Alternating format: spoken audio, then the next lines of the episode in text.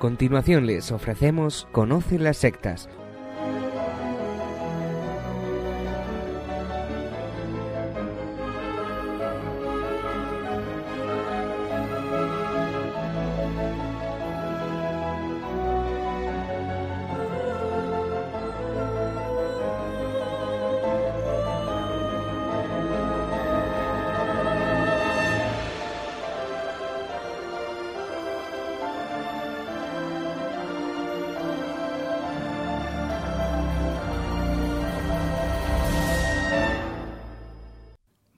buenas tardes, queridos amigos de Radio María.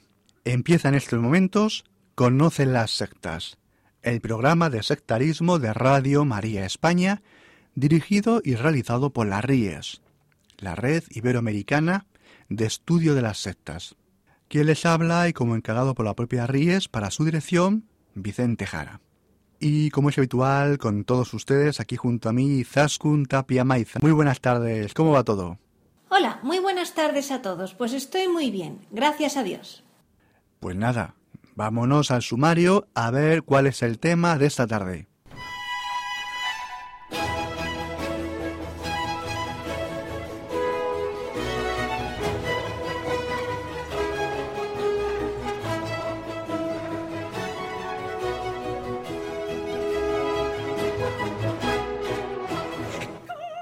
En el programa de hoy hablaremos de nueva era y seguiremos con las noticias sobre sectarismo a nivel mundial, de la mano del sacerdote Luis Santamaría desde la diócesis de Zamora.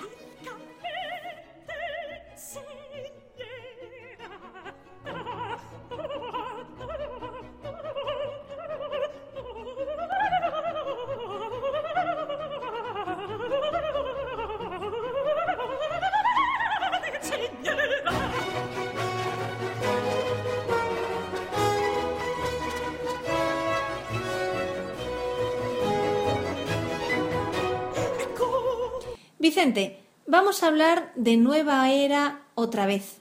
Pues sí, y creo que seguiremos tratando de este tema en más de una ocasión, Izaskun.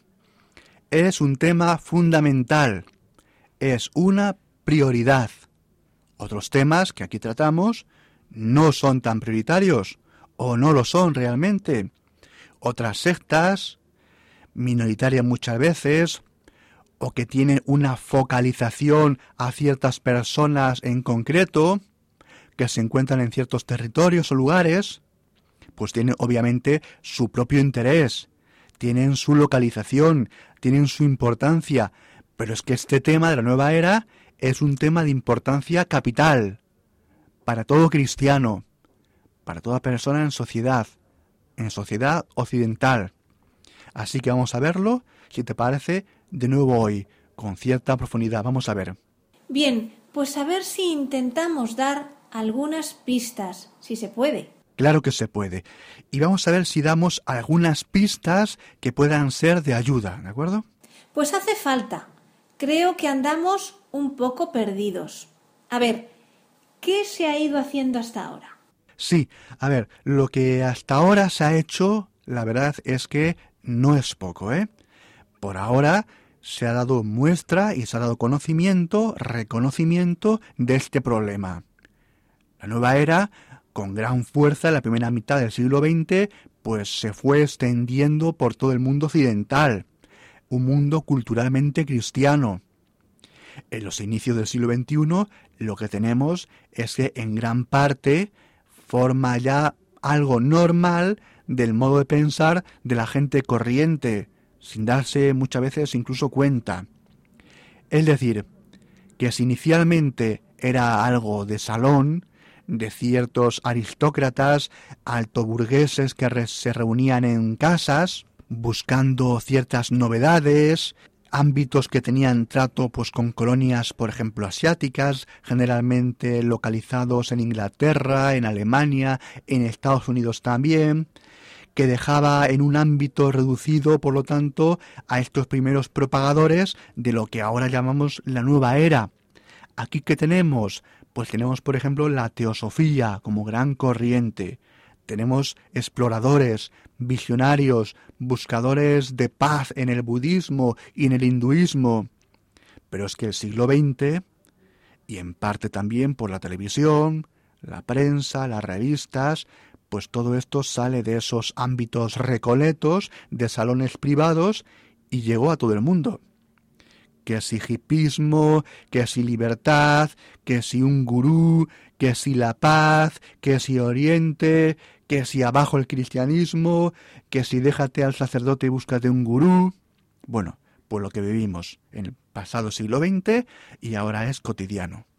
Y ahora lo que tenemos es que muchas de esas ideas forman parte del común de la gente y sin necesidad de tener un gurú. Pues eso es, así es. La verdad es que sin demasiada complicación. A nivel general, la gente, la verdad es que no está agrupada, en general digo, a un grupo de yoga, ni va a Reiki, ni coloca amuletos, ni saludos al amanecer a la orilla de un río como una adoración panteísta o naturalista. Pues claro que no. La gente en general, mayoritariamente, no entra por ahí. No va a entrar por ahí. Muy poca gente hace esto. Y muchos son los que entran y salen de este tipo de prácticas y se pasan la vida juntando cosas, probando unas, probando otras, dejándolas, volviendo a buscar, yendo a otros sitios distintos, volviendo a anteriores, volviendo a buscar, probar, probar, saltar de unas a otras. Buscar. El ser buscador se ha elevado a categoría. Muchos dicen, no, no, es que yo soy un buscador. No, no, es que yo realmente lo importante es ser buscador. Bueno, sí, hasta cierto punto. Lo que es usted es alguien que no ha encontrado nada nunca realmente valioso y usted va de un sitio a otro. Usted realmente no es un buscador, usted es un eternamente perdido. Y esta influencia total la damos por normal. Pero fíjate, Izaskun, fíjate, mira, antes la prensa lo que te metía pues era el horóscopo, que es un absurdo supersticioso que para muchos en general pues era un pasatiempo de entre varios amigos pues jugar incluso a ver tú quién eres y tú y tú y ver qué decía de cada uno el, horóscopo ese día. Un pasatiempo más, un pasatiempo sin mayor interés y sin creer en ello. Para otros sí había detrás una creencia más enfatizada, más afianzada, pero es que ahora en la prensa, y pienso por ejemplo ahora mismo en un periódico de tirada nacional como es El Mundo, uno encuentra todas las semanas, todos los días, artículos a favor del Zen, de la relajación, de las terapias alternativas. Ha creado una sección donde habla, pues esto, de cursos de Reiki, de técnicas de liberación emocional, de psicología energética, y esto solamente, pues, en esta misma semana en la que estoy hablando. Son las típicas noticias de superstición, de falsas creencias, también de intrusismo profesional en la psicología, de pseudociencia y toda esta basura que antes solamente se encontraba en las revistas de misterio y de fenómenos paranormales y que ahora la prensa, como esta que hemos citado, que antes era más seria, pues también se ha ido resbalando hacia toda esta inmundicia y todo este periodismo basura. Sí, porque este tipo de artículos antes no aparecían en la prensa. ¿Y eso por qué? Pues habrá varias causas. Una de ellas es que los medios de comunicación social están pasando una gran crisis y en parte están haciendo intentos, a veces desesperados, de captar un público pues al precio que sea. La prensa no sabe o no quiere ver que realmente su crisis el de credibilidad. Y no quiere darse cuenta y no percibe que si se resbala por la pendiente de las religiosidades alternativas y la superstición, pues no va a encontrar más lectores, porque el lector que busca no está ahí. Ese lector de todo esto está leyendo no la prensa, sino que está yendo a ciertos cursos y leyendo literatura de la nueva era y quien busca en la prensa otra cosa, lo único que siente al ver todas estas noticias, todas estas páginas dedicadas a todo esto, hablar del Zen, hablar de la psicología energética, hablar de terapias realmente rayanas en lo absurdo, lo único que siente es que está leyendo un panfleto. La crisis de los medios de comunicación es una crisis de veracidad. Es una crisis de veracidad. Y lo mismo o incluso peor la televisión. Pues aquí la televisión y por el formato televisivo pues todo es más aumentado. Porque la televisión no permite una lectura reposada de 15 minutos al menos de un artículo, sino que son flashes, son cosas muy rápidas, son imágenes. La televisión impide un razonamiento continuado, a excepción, por supuesto, de programas con un formato ya claramente para ello. Pero en general, en general, la televisión son titulares llamativos, imágenes que capten a la persona, competencia entre cadenas para que no cambies de canal. Por lo tanto, ¿haciendo qué? Elevando lo morboso, lo truculento, lo nocivo a estados donde el ser humano no puede sino quedarse prácticamente bloqueado mirando lo que está viendo. Todo aquello entra en tu emotividad, se salta tus barreras y tus filtros más racionales y te mantiene cuajado delante de la pantalla. Y al precio que sea, que muchas veces es como se hace. Por eso, por ejemplo, con dos o tres temas en la televisión es tan fácil ridiculizar a cualquier sacerdote o a cualquier obispo que vaya es muy fácil. Un chiste, unas imágenes de sexo, un escándalo, un batilix, una filtración de documentos, cualquier cosa, que puede ser verdad, pero que empañan y que impiden ver más allá. Y es que la verdad es mucho más allá. Y lo importante es mucho más. Pero la televisión, la televisión tiene un formato que impide lograr visibilizar todo eso y es donde nos encontramos, es el mundo televisivo en el cual vivimos. Y es la deriva también en esa cuesta que antes decíamos de basura, de inmundicia, donde la prensa, la televisión, los medios de comunicación social están cayendo de manera abrumadora. Todo el mundo lo certifica. Y si encima muchos medios de comunicación impiden que la otra verdad salga, pues peor. Nunca llegará a ningún sitio no será conocido. Eso es, eso es. Esperemos que Internet, que al menos hoy es más libre, y esperemos que lo siga siendo, a pesar de todos los intentos de manipularlo y de condicionarlo, pues deje ventanas abiertas a la palabra de Dios. Internet acabará con la prensa y con las televisiones. Y esto es cuestión de pocos años. Ya lo estamos viendo, ya se está diciendo. Y es que ellos se lo han buscado. Por eso hay formas de hacer radio distintas, como por ejemplo Radio María, o televisión distinta, como EWTN, o prensa, o blogs, cronistas libres que publican cosas mucho más interesantes, más de fondo, en todos los temas que queramos, que los que ofrece la prensa o la televisión. Y por eso la gente va a leerlos. La misma Ries, un referente en el tema de sectas en Internet, o en los podcasts, y esto es Internet, al margen de los medios de comunicación habituales. Por ejemplo, la Rías y Zaskun, ciertamente. Y no estamos dejando de hablar de sectas, porque la nueva era, aunque parezca mentira, es todo esto.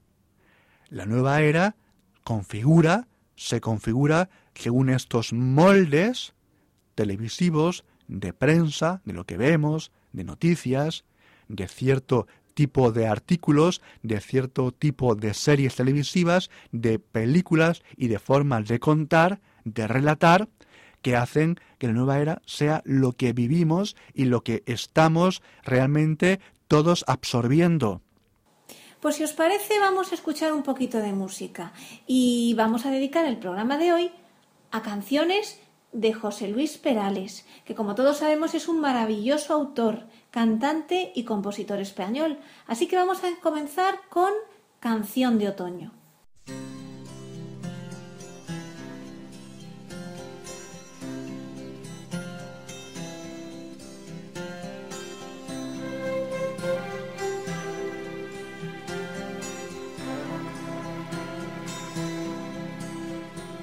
Como Sopla el viento en las ventanas como llueve hoy, como está la calle de vacía, como muere el sol. Estos días grises del otoño me ponen triste y al calor del fuego de mi hoguera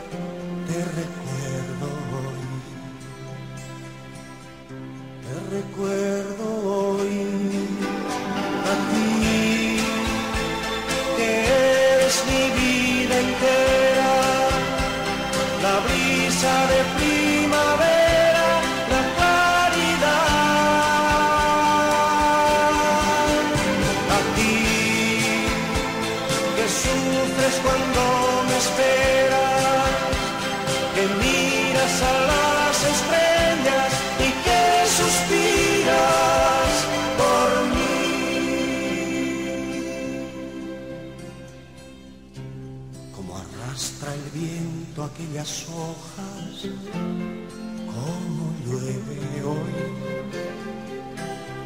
y que torpe vuela por el cielo ese gorrión. Se han quedado mudos esos nidos de golondrina y sentado al borde de la noche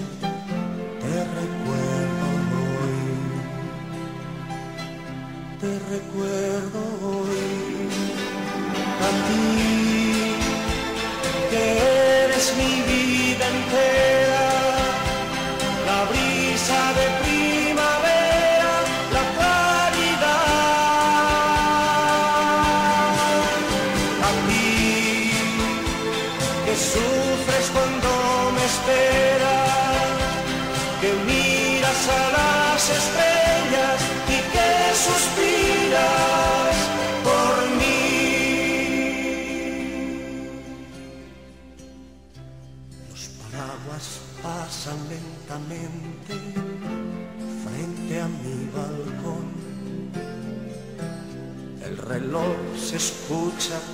como siempre en el comedor.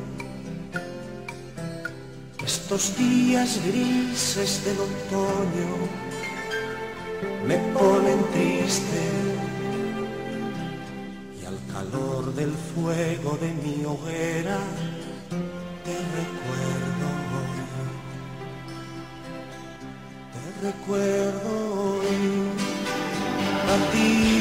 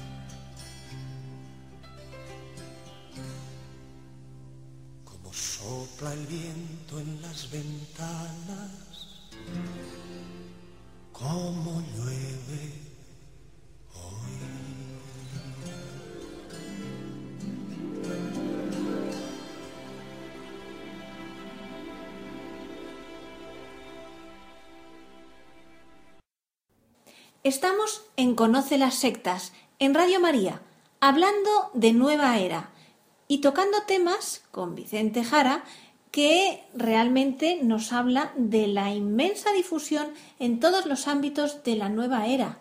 La persona media, sus búsquedas, los medios de comunicación. Pues ahí nos hemos quedado, Vicente. Sí, pero seguimos, porque aquí hemos mostrado cómo también intenta, y en parte lo han logrado los colegios, en las asignaturas de emotividad, asignaturas de yoga, que en algunos colegios se dan y que es obligatorio, y en diferentes países, por ejemplo el Zen Oriental, todo esto que va entrando en muchos colegios. Vamos, que quitar la religión católica, pero poner religiones orientales y meditaciones también orientales, ¿no? Vamos a ver, ya no estamos diciendo hacer una oración en un colegio político o colegio público, como se suele decir, pero sí meditación zen. Descafeinada, lo que quieras, pero eso es zen. Y yoga. Descafeinado, sí, pero es yoga y viene de ciertas pedagogías. Ciertas pedagogías, algunas llamadas pedagogías alternativas, por supuesto, como no, muy críticas con la Iglesia católica y con sus métodos. No se trata de dejar el hecho religioso, sino de introducir formas propias de la nueva era, de la New Age. Y con ellas, formas también de la masonería su tan cacareada tolerancia, su laicismo, su humanismo. Estas palabras son claves y fundamentales en la estructura masónica, que hoy ciertamente son habituales, ¿verdad? Bien, pues son palabras, mire por donde usted, que son claves y fundamentales en el pensamiento masónico, el hombre nuevo, el hombre de una era nueva, la tolerancia, el laicismo. Son claves en la masonería. Mantras también de lo políticamente correcto, que es lo más antipolítico que existe. Porque la política, las cuestiones de la polis, son cuestiones morales. Y la política de ser moral, de ciudadanos libres, y todo esto lo que pretende es generar rebaños de ciudadanos manipulados que piensen todos igual, homogéneamente y al servicio de los cuatro oligarcas que hay. La política deriva de la moral y de la libertad. Aristóteles no entiende la política sin la virtud, sin la justicia, sin la ética, sin la moral, sin la libertad. Y lo que nos están imponiendo y también desde las escuelas políticas o escuelas públicas sobre los niños es una intromisión en el ámbito del oikos, el ámbito del oikos, el ámbito del hogar, el ámbito de la familia, una intromisión cada vez más temprana en los niños en su educación para un mayor control, por supuesto, de aquellos más jovencitos, de alguna forma manipularles según estos esquemas, arrancando al oikos al hogar, situando a estas personas en un ámbito político que no es el suyo a esa edad. Y según una política sin moral, una política al menos sin libertad, una política de rodillo, de la nueva era, de las estructuras masónicas de pensamiento. Pero no solamente eso, porque por ejemplo a veces se escuchan comentarios contra la Edad Media denostando aquella época que como todas las épocas, pues obviamente tuvo sus luces y sus sombras, y luces realmente tuvo muchas. Pues si hablamos de la universidad medieval y lo comparamos con universidades como algunas que hay hoy, no todas, por supuesto, gracias a Dios, universidades actuales que ofrecen cursos de falsas medicinas medicinas alternativas, de curaciones por energías mágicas, de terapias de nueva era, cursos de verano más propios de la época de los brujos. Pues parte de la universidad actual, hay que decirlo, es mucho más supersticiosa que esa falsamente denostada universidad medieval. Ya quisiéramos universidades medievales, porque muchas de estas que estamos nombrando sin decirlas son universidades de superstición. Y vamos a decirlas. Universidad de Zaragoza, Universidad de Alcalá de Henares, Universidad del Escorial, concursos de terapias de nueva era, con más superstición que la que había en la Edad Media. Ahí es nada. Y un día, mire, ¿por dónde vamos a ver si hablamos de todo esto también? Porque como decía Gilbert Caius Chesterton, cuando se deja de creer en Dios, enseguida se cree en cualquier cosa. En cualquier cosa. Enseguida. Casi de manera inmediata. Lamentablemente. Pero como el otro día comentaba aquí el padre Luis Santamaría, esto es un engaño, porque comentaba que todos estos echadores de cartas que leen la mano, todo este mundillo del esoterismo, dicen en un 90% que lo hacen para sacar dinero. Es un engaño. Así es. Y yo que he hablado con varios de ellos te lo dicen, ¿eh? Muchos me dicen que es que no tienen otra cosa en la que vivir. Te dicen que intentan ayudar, alentar a la persona que les llega, a que reoriente su vida, que haga ciertas cosas para mejorar pues los estudios, en la vida en pareja, te lo dicen, que intentan ayudarla, pero que bueno, que lo hacen como cualquier persona que te da unos consejos y, y ya está, pero que de magia, de bola cristal y de cartas no hay nada, son consejeros, a los cuales acude mucha gente, y te lo cuentan ellos. Vicente, pues vamos a volver al inicio, si te parece. Vamos conociendo el diagnóstico, la enfermedad, la situación en la gente. ¿Se puede decir algo del remedio a aplicar? ¿Qué puede hacer la Iglesia? Pues ahora viene lo más complicado. La Iglesia y cualquier institución y cualquier persona puede lograr un diagnóstico equivocado, o regular, o incluso acertado los mejores casos. Yo creo que en este tema hemos alcanzado un diagnóstico bastante acertado, con todo lo que la Iglesia ya sabe sobre la nueva era. Lo que falta es dar con las soluciones, y lo que es más difícil aún es aplicarlas.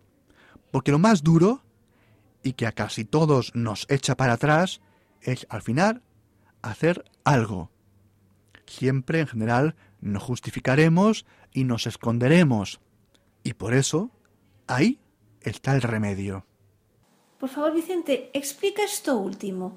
¿Qué quieres decir? El problema de la Iglesia Católica, pues eh, va a sonar un poco duro, va a sonar un poco duro, pero es que está llena de cobardes. Sé que suena un poco duro, pero tiene, tiene mucha verdad, pienso yo, ¿eh? Desde el que se sienta con púrpuras en la sede, hasta el recién bautizado o el recién confirmado. Yo, por supuesto, también me meto, ¿eh? Es una cuestión, pienso yo, de cobardía. Somos miedicas. No damos la cara casi nunca. Pero habrá excepciones, ¿no? Hombre, vamos a ver, claro que hay excepciones. Y gracias a Dios. Y gracias a Dios hay excepciones. Porque las excepciones estas, obviamente, se deben a la gracia de Dios, a la gracia divina. Las excepciones están, por ejemplo, en Siria, en los territorios que ahora controla ese llamado Estado Islámico, en todos esos cristianos que prefieren que les rebanen el cuello o les crucifiquen antes de decir que Jesús no es Dios, antes de cambiar de religión. Claro que hay excepciones, gracias a Dios. Empezando por ellos y por todos los religiosos que se quedan en las misiones aunque haya guerras. Cuando todos se marchan y abandonan, ellos van y se quedan. Y si hay que morir, mueren. Esos no son cobardes. Esos no son cobardes. ¿Qué es lo que falta entonces? Pues falta esto. Falta esto. Si siempre es lo mismo. Vamos a hablar, si te parece, de los inicios. Los muy difíciles inicios del cristianismo. Entre judíos, entre griegos, entre romanos, con multitud de religiones, muchas de ellas orientales, egipcias también, fenicias, cultos agrarios, y junto a todo ello, pues en parte un cierto desmadre moral muchas veces, también una sociedad en buena parte llena de fraudes y de corrupciones. En muchas cosas pienso que podemos sentirnos asemejados pues a aquellas gentes, a aquellos cristianos aquella sociedad. Una sociedad muy difícil, unos comienzos del cristianismo muy complicados que dices que pueden servir, servirnos para entender y resolver el problema de la nueva era. El problema de la nueva era hoy. Sin duda, sin duda. Un cristianismo aplastado por todos lados, con muchas fuerzas contrarias, desde la sinagoga judía y la consiguiente expulsión de los primeros cristianos de ella, la persecución romana, la dispersión por el Mediterráneo oriental, comunidades de cristianos más o menos deslavazadas, a veces incluso enfrentadas entre ellas, venidos del judaísmo, venidos del paganismo, muchas religiones al margen de los cristianos en todo este gran mercado de opciones en competencia, una sociedad verdaderamente muy complicada, un lugar muy complicado para prosperar, para prosperar ese nuevo culto de Jesús de Nazaret. Pero entre muchos de esos cristianos, entre muchos de esos cristianos había fe, y vivían su fe a pesar de todo eso. Y eso ayudaba al resto, y eso mismo atraía a los demás, que sabían que seguían cultos sin fuerza, sin fuelle, que no les cambiaba la vida, que no les daba felicidad, y veía a esos cristianos felices, veía a esos cristianos con integridad, veía a esos cristianos como distintos. Porque cuando Jesucristo te ha dado la felicidad, eres capaz de dejarte matar antes que negarlo. ¿Qué había en esa época y es tan necesario hoy? Pues esta valentía, desde el comienzo también. Y los primeros, los obispos y los sacerdotes, muy valientes, muy valientes, obispos valientes, sacerdotes valientes, que no creían en el buenismo, ni en ser simples ciudadanos honrados y buenos y ya está. No, sino que se arriesgaron, que se arriesgaron y mucho. Creo que este es el problema. Faltan muchas personas así. Esos sacerdotes, esos obispos, lo sabemos, iban los primeros a la muerte, a ser abofeteados. Hoy falta mucha valentía. Hacen falta cristianos que sepan aguantar, que les partan la cara, con bromas, por ejemplo, la televisión, como antes decíamos, y que sepan responder y dejen a la audiencia en silencio ante esa presencia incontenible de Dios Jesucristo que les llena. Eso falta hoy. Y los laicos igual. En la sociedad que tenemos, tan parecida en muchas cosas a la de hace dos mil años, donde los políticos cada vez van robando más y más el papel incluso a los padres, educando a los niños en moldes políticos e ideológicos. Los cristianos hoy, mucha mantequilla, mucha mantequilla, muchos complejos, mucha corrección política también que tenemos. Hay que hablar y predicar con parresía, verbo griego que sabemos que significa eso, valentía, hablar claramente, con libertad, con confianza, sin miedo, de manera notoria. Esa valentía que surge, que nace, porque es Cristo quien vive en mí. Es Cristo quien vive en mí. Y por eso no me abandonará, aunque a veces también yo sienta su silencio. Tantas veces, ¿verdad? Y por eso no me dejará Jesucristo, está conmigo, y por eso me dará la vida con mayúsculas, como la dio a tantos cristianos que confesaron su fe, y a veces con la muerte, hace dos mil años y hoy también, siempre, en todo momento. Así de simple. Si es que no hay más. Menos reuniones, menos burocracias, menos vamos a reunirnos, menos panfletos, menos documentos. Chorradas. Chorradas. Valentía. Más son chorradas. Reuniones y reuniones y reuniones, por favor. Valentía. Parresía. Bueno, creo que lo hemos entendido, ¿no? Pues que todos estos santos, estos mártires de todos los siglos, nos ayuden, nos alienten, que están deseando hacerlo que lo están haciendo. Seguimos con otro tema musical.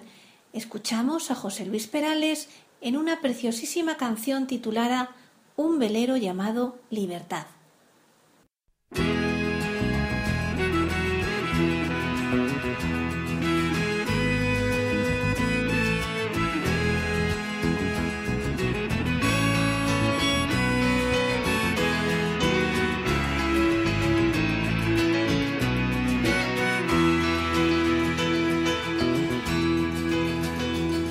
Se fue, tomó sus cosas y se puso a navegar.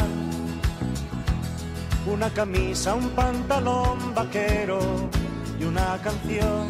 ¿Dónde irá? ¿Dónde irá? Se despidió y decidió batirse en duelo con el mar y recorrer el mundo en su velero y navegar, navegar. Y se marchó y a su barco le llamó libertad y en el cielo descubrió gaviotas y pintó estelas en el mar y se marchó su barco le llamó libertad y en el cielo descubrió gaviotas y pintó estelas en el mar.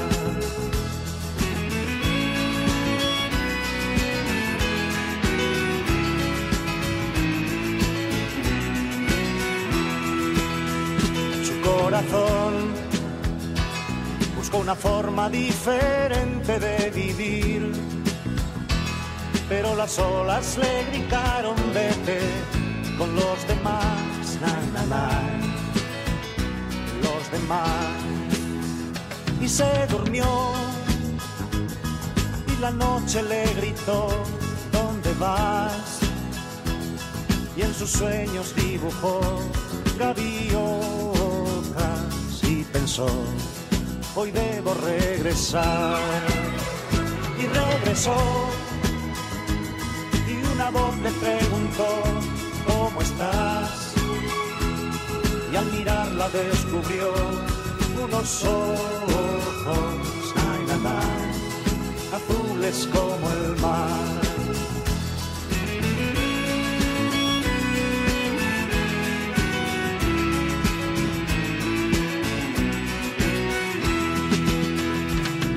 Regresó.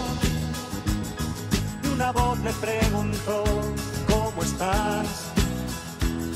Y al mirarla descubrió unos ojos, azules como el mar. Y se marchó y a su barco le llamó libertad. Y en el cielo descubrió gaviotas estelas en el mar.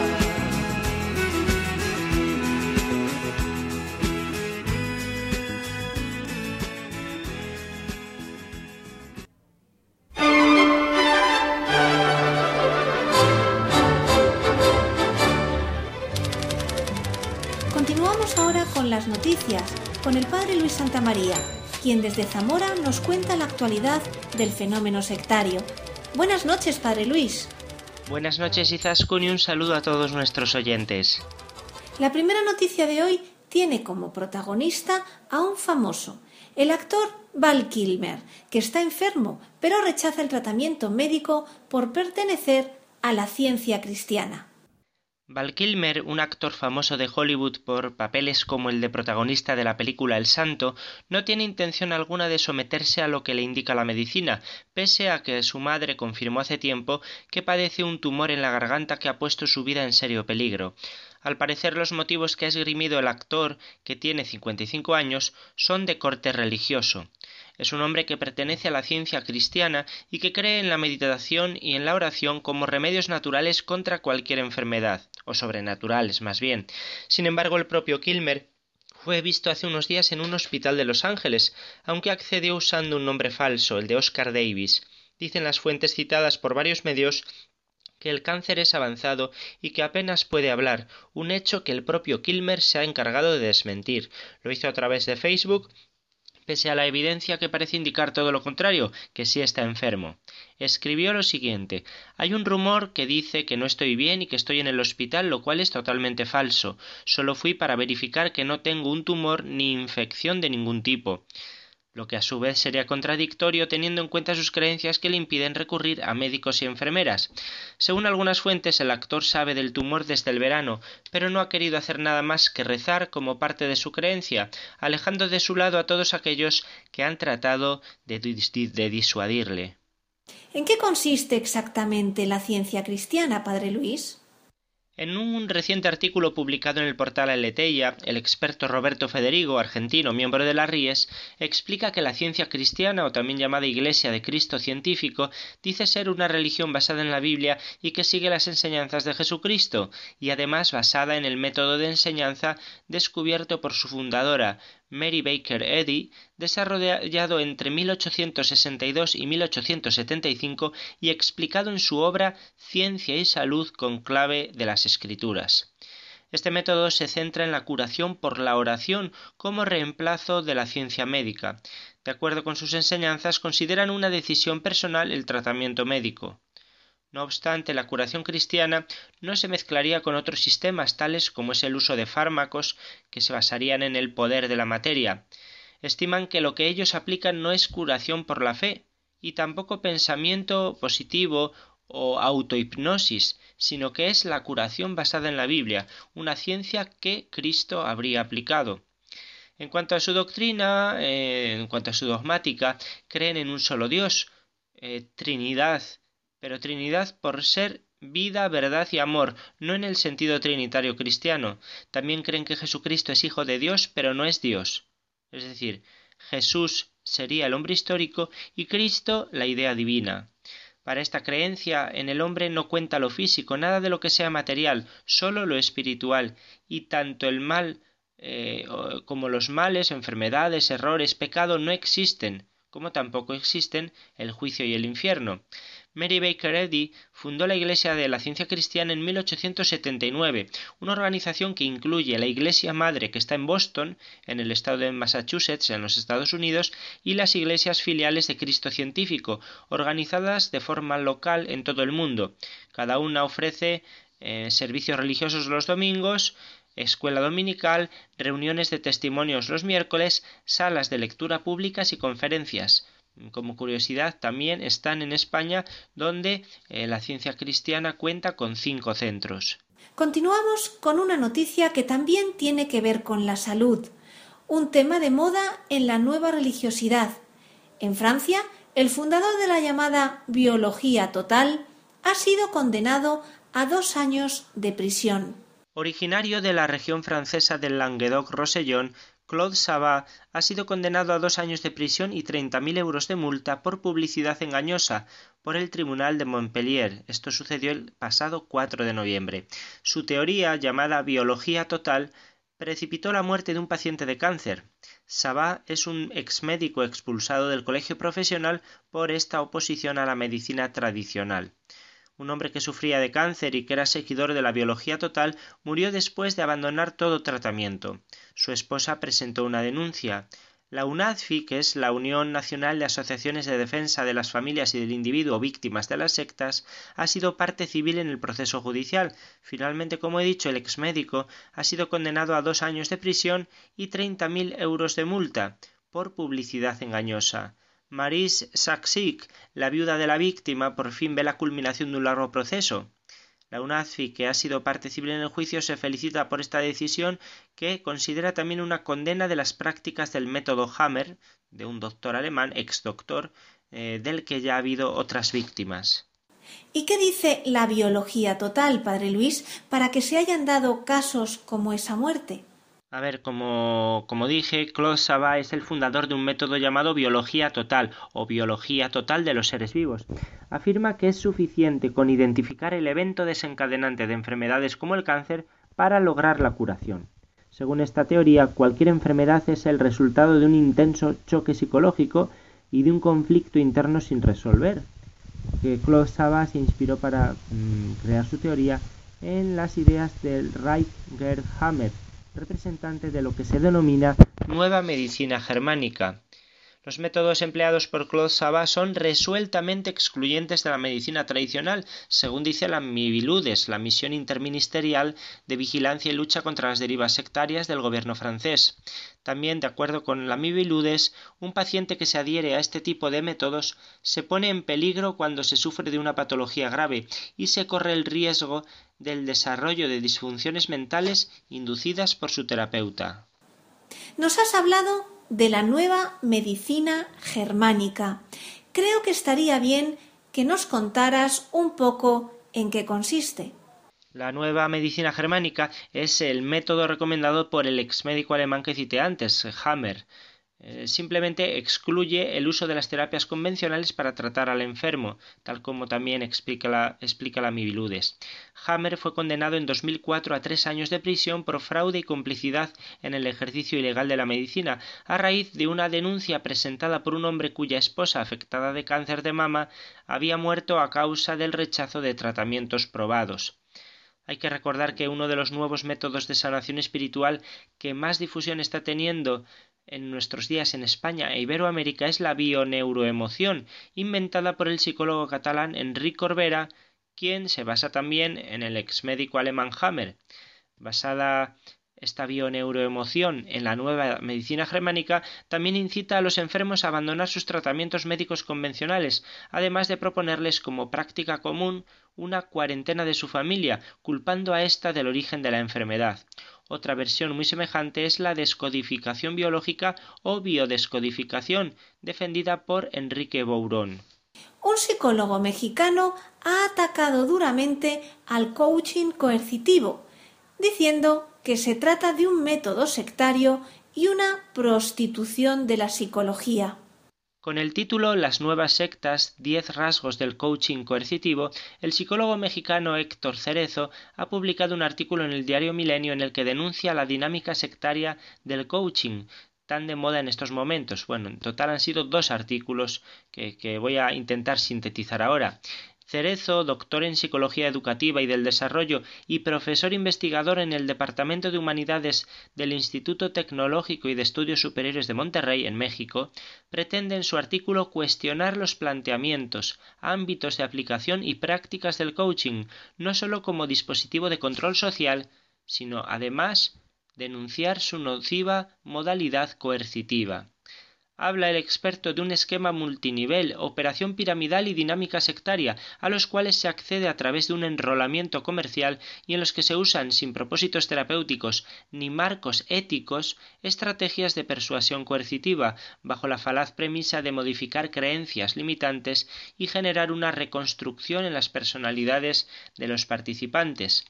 Además, explica que el coaching coercitivo tiene una larga historia como sistema de captación sectaria, usando las máscaras de transformación personal, pero de ti depende evitar ser captado.